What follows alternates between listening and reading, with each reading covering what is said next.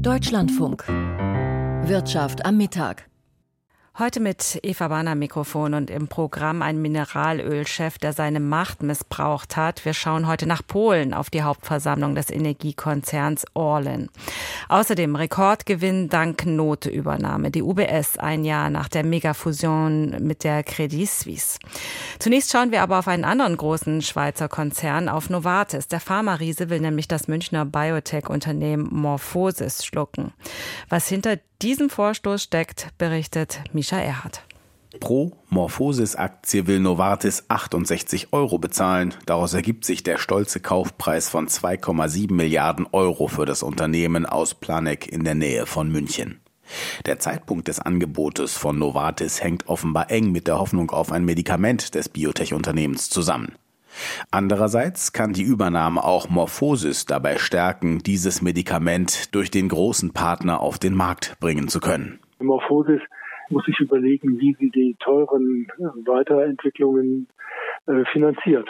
Sagt Branchenexperte Thomas Schießle aus dem Analystenhaus Equities. Und äh, das ist kein Pappenstiel, sondern das sind hohe Beträge, die im Raum stehen. Und das hätte Morphosis alleine nicht stemmen können. Sie haben in jedem Fall einen Partner gebraucht und der Partner hat sich vielleicht jetzt hier mit Novartis auch angeboten. Denn Novartis war einer der ersten Großkunden von Morphosis. Beide Unternehmen verbindet also seit längerem eine Partnerschaft. Partnerschaften von vergleichsweise jungen und forschungsintensiven Unternehmen mit Pharma-Riesen kennt man spätestens seit der Pandemie. BioNTech etwa vermarktet seither seine Impfstoffe in Partnerschaft mit dem US-Pharmagiganten Pfizer. Der Hoffnungsbringer von Morphosis, also das Medikament Pelabresib, soll gegen eine seltene Art von Blutkrebs helfen, gegen die sogenannte Myelofibrose. Dabei befindet sich Pelabresib in der letzten Prüfungs- und Zulassungsphase und Morphosis hatte es in der Vergangenheit des Öfteren bereits als größte und unmittelbare Chance bezeichnet. Noch in diesem Jahr wollen die Münchner für das Medikament Zulassungsanträge stellen, sowohl in Europa als auch in den USA. Und wenn dann die Zulassung erteilt wurde, dann ist das Medikament ja nun auch zu verkaufen. Und da es sich hier nicht nur um den sogenannten Klinikmarkt handelt, also das Medikament wird nicht nur im Hospital äh, verabreicht, sondern eben dann auch im niedergelassenen Bereich, bei niedergelassenen Ärzten, ist auch eine entsprechende breite und tief gestaffelte Verkaufsorganisation nötig. Beobachter wie Thomas Schießle rechnen damit, dass Pelabresib nach erfolgter Zulassung im nächsten Jahr auf den Markt und damit auch zu Patienten gelangen könnte. Morphosis ist ein Biotech-Unternehmen, das hauptsächlich auf Basis von Antikörpern Arzneimittelkandidaten erforscht und entwickelt. Bisher wichtigste Technologie ist eine große Antikörperbibliothek, die das Unternehmen Partnerunternehmen gegen Lizenzgebühren zur Verfügung stellt. 2017 erhielten die Münchner auf Basis ihrer Antikörpertechnologien bereits eine Zulassung für ein Medikament gegen Schuppenflechte. 2022 haben die knapp 650 Mitarbeiter von Morphosis einen Umsatz von rund 280 Millionen Euro gemacht. Zu den bisherigen Partnern gehören neben Novartis auch andere Pharmakonzerne wie Bayer, Böhringer Ingelheim, Pfizer oder Roche. Soweit Misha Erhardt zu der sich anbahnenden Übernahme im Pharmabereich. Und damit fragen wir mal Jan Plath im Frankfurter Börsensaal. Sorgt das denn heute für Aktienbewegung? Das äh, sorgt für deutliche Kursbewegung. Jetzt geht es Richtung des möglichen Übernahmepreises. Es geht für die Morphosis-Aktie um rund 14 Prozent nach oben auf 65,50 Euro. Der Schweizer Pharmarise Novartis will ja wohl 68 Euro je Morphosis-Aktie zahlen. Schauen wir auf den Chiphersteller Infineon. Der hat heute Morgen schon das Umsatzziel gekappt, die Erwartungen runtergeschraubt für das laufende Geschäftsjahr und gehört jetzt zu den Schlusslichtern im DAX. Die Anteilsscheine von Infineon verlieren etwas mehr als drei Prozent. Bei Infineon zeigen sich vor allem die Geschäfte abseits des Automobilbereiches schwierig. Die Erwartungen im Bereich Automobil, die sind zwar nahezu unverändert, trotz einer Verlangsamung der Nachfrage im Bereich Elektromobilität außerhalb von China heißt es aber dennoch eben, Infineon senkt sinkt die Prognose für das laufende Geschäftsjahr und die Aktie ist deutlich im Minus. Und dabei gab es ja heute Morgen schon einen konjunkturellen Lichtblick. Das Statistische Bundesamt hat einen unerwartet großen Sprung gemeldet bei der Auftragslage in der Industrie im Dezember. Gibt es denn da Hoffnung auf eine Trendwende jetzt? Da wollen wir jetzt äh, mal schauen im Börsengespräch mit Jörg Kremer, dem Chefvolkswirt der Commerzbank. Das Gespräch habe ich kurz vor der Sendung aufgezeichnet. Ja, die deutsche Industrie, das Neugeschäft hat im Dezember um 8,9 Prozent im Vergleich zum Vormonat zugelegt. Allerdings zurückzuführen ist dieses kräftige Plus auf viele Großaufträge, besonders bei Schiffen, Zügen und Flugzeugen. Deswegen die Frage an Jörg Kremer von der Commerzbank. Sind wir so gut und begehrt im Flugzeugbau oder zeigt das vielleicht auch ein bisschen die Schwäche und Unruhe beim US-Flugzeugbauer Boeing und dessen ja negativen Schlagzeilen? Das ist schwer zu sagen. Also generell äh, Flugzeugaufträge sind riesig und die kommen halt in einzelnen Monaten rein. Und das äh, führt dann eben in den Statistiken zu gewaltigen Ausschlägen, diesmal nach oben. Unter anderem haben sich die Großaufträge in den Bereichen Herstellung von Metallerzeugnissen und auch bei den Produzenten von elektrischen Ausrüstungen positiv ausgewirkt. Wie positiv stimmt Sie das? Großaufträge sind auch Aufträge. Darüber freuen sich Unternehmen auch das ist auch positiv. Aber viele Großaufträge, wenn Sie gerade denken an Flugzeuge, die werden über zwei, drei Jahre abgearbeitet. Das heißt, Großaufträge sagen häufig wenig darüber aus, wie die Produktion in den kommenden Monaten sich entwickelt, in den kommenden ja, kritischen Monaten. Von daher als Volkswirte schaut man deshalb lieber auf die Auftragseingänge ohne diese schwankungsanfälligen Großaufträge und diese Kerngröße der Auftragseingänge, die fällt schon seit mehreren Monaten und hat einen klaren Abwärtstrend. Deshalb, äh, und die sind auch diesmal gefallen im Dezember deutlich um, um mehr als zwei Prozent. Und von daher würde ich diese Zahlen heute eher als Scheinstärke interpretieren. Der Trend bei den Auftragseingängen, bei der Nachfrage weist nach unten. Die Bestellungen aus dem Inland sind im Dezember um 9,4 Prozent zum Vormonat gestiegen. Die Auslandsnachfrage hat um 8,5 Prozent zugenommen. Was lesen Sie daraus? Ja, also es gibt normalerweise keine solchen Anstiege um 8, 9 Prozent Monat über Monat. Das dürfte auch bei dieser Aufteilung Inland, Ausland, das dürfte auch wieder liegen an diesen Großaufträgen. Und man muss ja auch nochmal erwähnen, bei diesen Zahlen und den Auftragseingängen, über die wir jetzt sprechen, bei gewichtigen Bereichen wie der Automobilindustrie, dem Maschinenbau oder der chemischen Industrie, da ist das neue Geschäft zurückgegangen. Ja, wir haben eben diese Abwärtstendenz bei der Nachfrage. Die Unternehmen haben ja auch unglaublich viel zu verdauen. Denken Sie an die, an die Zinswende, an die Zinssteigerung global, äh, die Aussicht auf dauerhaft hohe Energiepreise, die insbesondere auf der energieintensiven Industrie wie der Chemie lastet. Wir haben weniger Rückenwind aus China. Ja, und dann eben seit 10, 15 Jahren eine, eine Erosion in der, in der Standortqualität, wenn Sie an den Zustand äh, der Straßen, Brücken etc. denken. Und da haben die Unternehmen enorm viel zu verkraften, zu verdauen. Und das schlägt sich dann eben in dieser tendenziell schlechten Konjunktur nieder. Das bedeutet auch, Sie sehen nicht unbedingt eine Trendwende, eine Wende zum Besseren. Ja gut, also irgendwann wird es natürlich auch mal wieder nach oben gehen, das ist richtig. Aber erst einmal, glaube ich, stecken wir im Winter noch in dieser Rezession drin. Ja, es ist keine tiefe Rezession, sondern eher, wir sehen seit äh, Herbst 2019, also kurz vor Beginn des Ausbruchs von Corona, seit Herbst 2019, sehen wir in der Tendenz ja so ein, ein, eine Seitwärtsbewegung der deutschen Wirtschaft, mal etwas nach unten, mal etwas nach oben.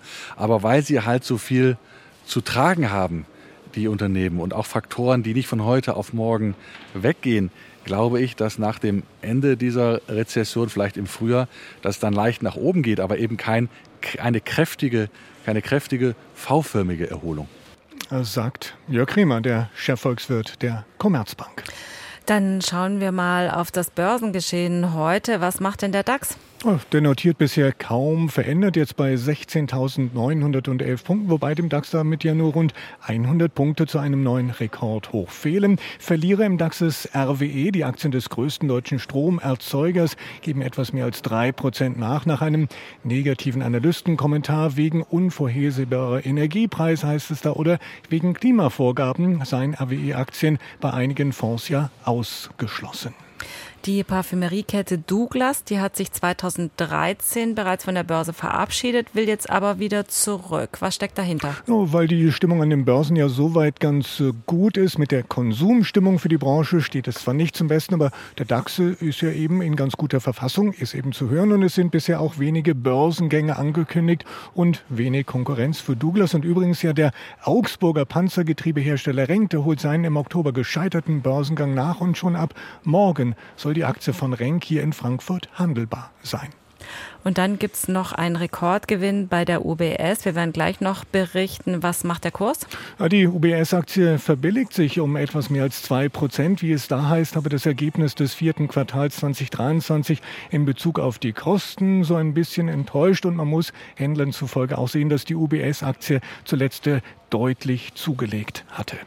Schauen wir noch auf den Devisenmarkt. Wo steht ja, der Euro? Der Euro steht bei einem Dollar 0,727. Dann ja die festverzinslichen Wertpapiere auch mal angeschaut. Die deutschen Anleihen sind heute etwas weniger gefragt. Die durchschnittliche Rendite ist bei 2,33 Prozent und der Goldpreis, der gewinnt rund einen Dollar im Vergleich zu gestern Mittag. Der Goldpreis notiert bei rund 2026 Dollar.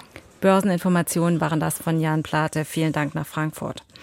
Es war vor knapp einem Jahr, als die Schweizer Credit Suisse beinahe kollabierte nach einer Reihe von Skandalen und als das Vertrauen vollends schwand nach der Krise bei den US-Regionalbanken. Wäre da nicht die große UBS gewesen, die die Credit Suisse, orchestriert von der Regierung in Bern, übernahm. Eine Notübernahme, die eine Monsterbank entstehen ließ, so titelten damals die Zeitungen, die aber ein Jahr später gar nicht so schlecht dasteht. Katrin Hondel berichtet. Die Übernahme der Credit Suisse zum Schnäppchenpreis brachte der nun einzigen Schweizer Großbank 2023 einen Rekordgewinn, den höchsten in der Geschichte der UBS, 29 Milliarden US-Dollar. Doch nachdem die frühere Rivalin geschluckt ist, muss sie auch verdaut werden. Und das kostet. Wie schon für das dritte Quartal präsentierte die UBS auch für das Schlussquartal 2023 rote Zahlen. Unter dem Strich 279 Millionen Dollar. Man habe bei der Integration der Credit Suisse enorme Fortschritte erzielt, sagte UBS-Chef Sergio Ermotti und verwies auf einen Zuwachs im Kerngeschäft der Vermögensverwaltung. Seit der Übernahme hätten Kunden der Bank 77 Milliarden Dollar zusätzlich anvertraut. Allein im vierten Quartal flossen 22 Milliarden zur UBS. Abgebaut wurden dagegen Arbeitsplätze 4.336 im gleichen Zeitraum. Insgesamt wurden seit der Großbankenfusion vom März 2023 schon fast 10.000 Stellen gestrichen. Personalabbau und Sparkurs sollen nun weitergehen und zwar noch stärker als bisher geplant. Bis Ende 2026, so die Ankündigung, will die UBS ihre Kosten um rund 13 Milliarden Dollar senken. Bislang wurde das Sparziel auf über 10 Milliarden beziffert. Unser Weg in den kommenden drei Jahren wird nicht immer gerade ausführen, sagte Konzernchef Ermotti, aber die Strategie sei klar. Die UBS wolle, so Ermotti, nachhaltiges Wachstum und höhere Renditen erzielen. Profitieren sollen die Aktionäre. Für 2023 wurde eine kräftige Dividendenerhöhung angekündigt um 27 Prozent auf 0,70 US-Dollar pro Aktie. Katrin Hondel berichtete. Der Fachkräftemangel, das bestätigten gestern auch wieder die Experten der OECD, die ihre Prognose für die deutsche Wirtschaft halbiert haben, ist das größte Wachstumshemmnis für viele Unternehmen. Besonders dramatisch sind die Engpässe in der Pflege und in der Kinderbetreuung, aber auch Berufskraftfahrer fehlen zum Beispiel oder Programmiererinnen. Und auch die Hotel- und Gastronomiebranche sucht händeringend nach Personal. Inzwischen auch verstärkt im Ausland, denn der internationale Kontext, der hilft dabei, wie Luise Sammann aus Berlin Berlin berichtet. Mein Name ist Steffi, wie kann ich Ihnen helfen? Steffi aus Mumbai hat Glück. Der Anrufer am anderen Ende der Leitung spricht Englisch. Für die junge Rezeptionistin, die seit zwei Monaten in einem Berliner Hotel arbeitet, eine Erleichterung. Die Sprache ist noch eine ziemliche Herausforderung für mich, sagt sie. Ansonsten ist der Job, den ich hier mache, der gleiche wie der, den ich in meiner Heimat gemacht habe. Die Fragen der Gäste beantworten und alles tun, damit sie sich bei uns wohlfühlen. Die 29-jährige Steffi studierte in ihrer Heimat Hotelmanagement, arbeitete danach für mehrere internationale Ketten. Durch Zufall geriet sie an eine Agentur, die Fachkräfte für deutsche Unternehmen suchte und bewarb sich.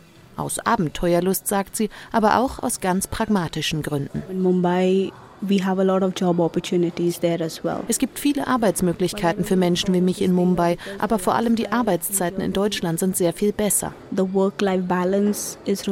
In Indien gibt es keine Gesetze, die das regeln. Für uns Angestellte hieß das, wir durften gehen, wenn die Arbeit getan war. Egal, ob das nach zehn oder nach zwölf Stunden war. Ich habe wirklich nicht vor, nach Indien zurückzukehren, nur zum Urlaub, um meine Familie zu besuchen. Für die deutsche Hotel- und Gastronomiebranche ist Steffi ein Glücksfall. Denn trotz zuletzt gestiegener Löhne und Ausbildungsgehälter ist der Fachkräftemangel hier groß. Immer mehr Betriebe suchten inzwischen gezielt nach Fachkräften im Ausland, heißt es beim Deutschen Hotel- und Gaststättenverband DEHOGA. Zu ihnen gehört auch die in Berlin ansässige Kette Leonardo Hotels. In Indien und auf den Philippinen wirbt sie über zertifizierte Agenturen um Personal für ihre insgesamt 160 Häuser.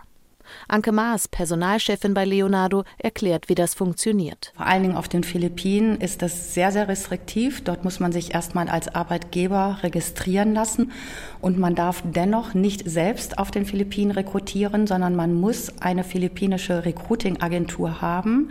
Und äh, wir haben eben diese deutsche Agentur GP Care Solutions, die die Kooperation mit diversen philippinischen Recruiting-Agenturen hat und die geben quasi unsere Anforderungsprofile an diese Recruiting-Agenturen auf den Philippinen oder eben auch dann in Mumbai in Indien weiter.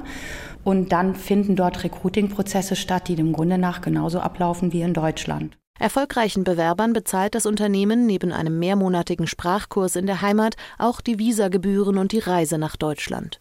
Trotz hoher Kosten eine absolut wirtschaftliche Lösung, so Anke Maas. Zahlen muss ich das Geld so oder so, weil irgendeiner muss ja die Arbeit dann am Ende des Tages machen.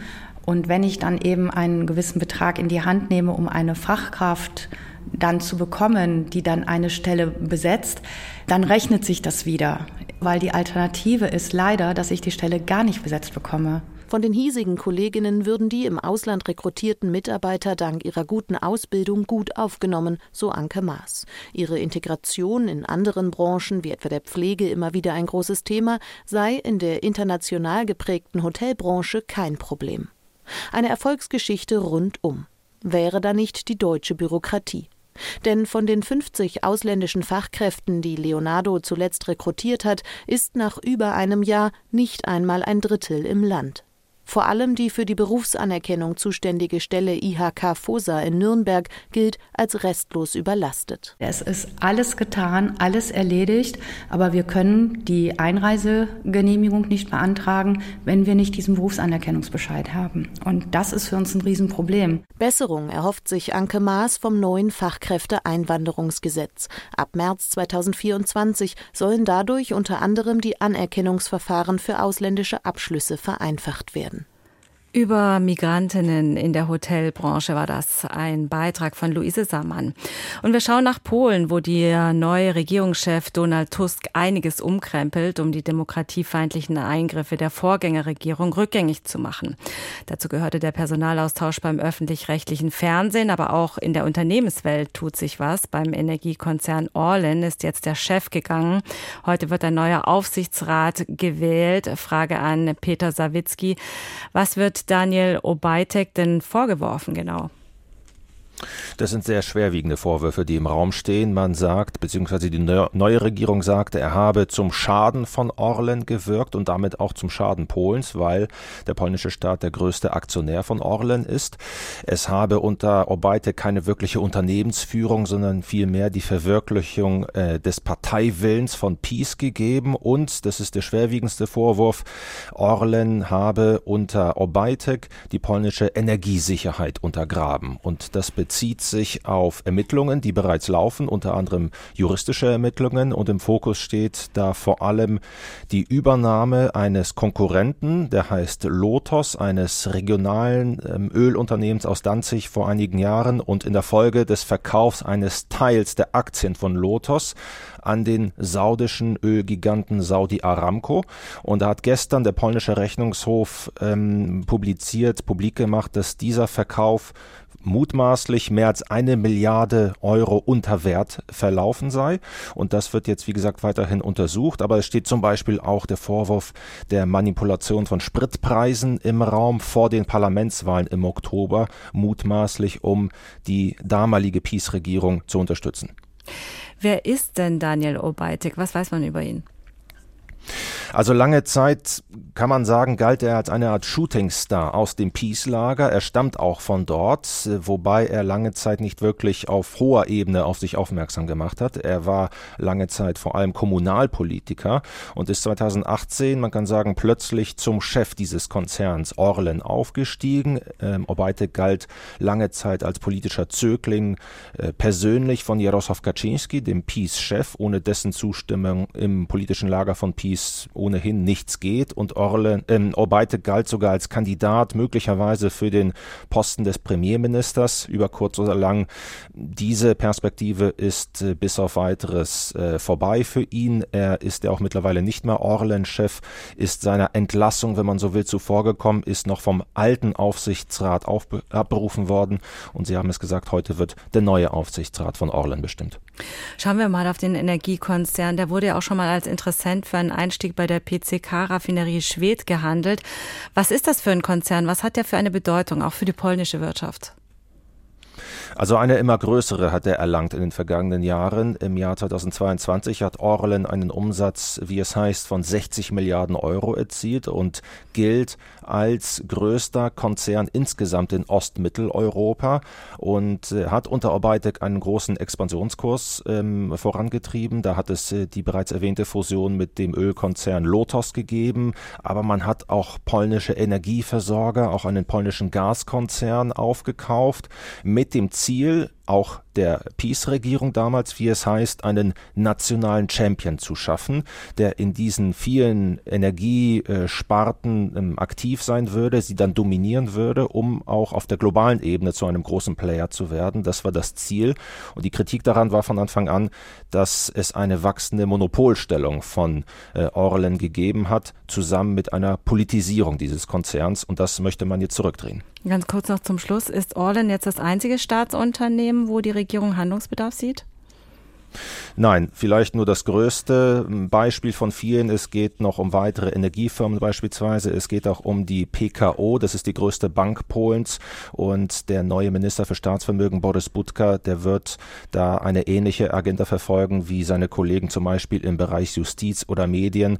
Es geht äh, unter anderem um 100 Manager, die in den kommenden Wochen ähnlich wie Daniel Obeitek abberufen werden könnten. Und das wird Peter Sawicki weiter für uns verfolgen. Vielen Dank. Zur Wirtschaftspresseschau, die mit den zahlreichen Arbeitsniederlegungen im Verkehr beginnt. Das Handelsblatt blickt auf die zahlreichen Streikmaßnahmen bei der Lufthansa, etwa beim Bodenpersonal und dem Tochterunternehmen Discover Airlines. Die Streikwelle, die die Lufthansa derzeit trifft, ist heftig. Daraus aber eine chronische Unzufriedenheit der Belegschaft abzuleiten, wäre falsch. Beide Seiten haben gute Argumente. Die Gewerkschaftsvertreter weisen auf die allgemeine Kostensteigerung hin. Zwar ist die Inflationsrate zuletzt gesunken, doch das bedeutet nicht, dass die Lebenshaltungskosten sinken. Das Management zeigt auf die gewaltigen Investitionen, die es zu stemmen gilt. Neue Flugzeuge, Digitalisierung, guter Kundenservice. Einen Kompromiss zu finden wird schwer werden. Weitere Arbeitskämpfe sind wahrscheinlich. Lufthansa ist deshalb aber kein schlechter Arbeitgeber, das zeigen schon die vielen tausend Bewerbungen, die Lufthansa derzeit bekommt, trotz eines engen Arbeitsmarkts. Die Frankfurter Rundschau sieht die europäische Solarbranche durch die Konkurrenz aus China gefährdet. Welche Folgen es haben kann, wenn man im Energiesektor zu stark auf Importe setzt und sich dann noch von einem Land abhängig macht, ist bekannt. Stichwort Erdgas und Russland. Die Theorie, wonach die weltweite Arbeitsteilung automatisch Segen für alle bringt, gilt nicht mehr. Sie setzte voraus, dass alle Regierungen mehr oder minder nach denselben Regeln handeln. Putin hat vorgemacht, wie man Energie als Waffe einsetzt, und wer sagt, dass Peking seine solare Lieferkette nicht als Druckmittel nutzt, wenn es den Konflikt um Taiwan eskalieren sollte? Gefährlich, aber wahr. Xi Jinping kann die europäische Energiewende stoppen, wenn es ihm gefällt. Das alleine sollte Grund genug sein, die EU-Solarindustrie zu stützen. Soweit die heutige Wirtschaftspresseschau. Demokratiebildung oder Instrumentalisierung mit Kindern auf die Demo, das gleich ein Thema in Deutschland heute hier nach den Nachrichten dann mit Sonja Meschkat am Mikrofon. Danke für Ihr Interesse an der Wirtschaft, sagt Eva Bahner.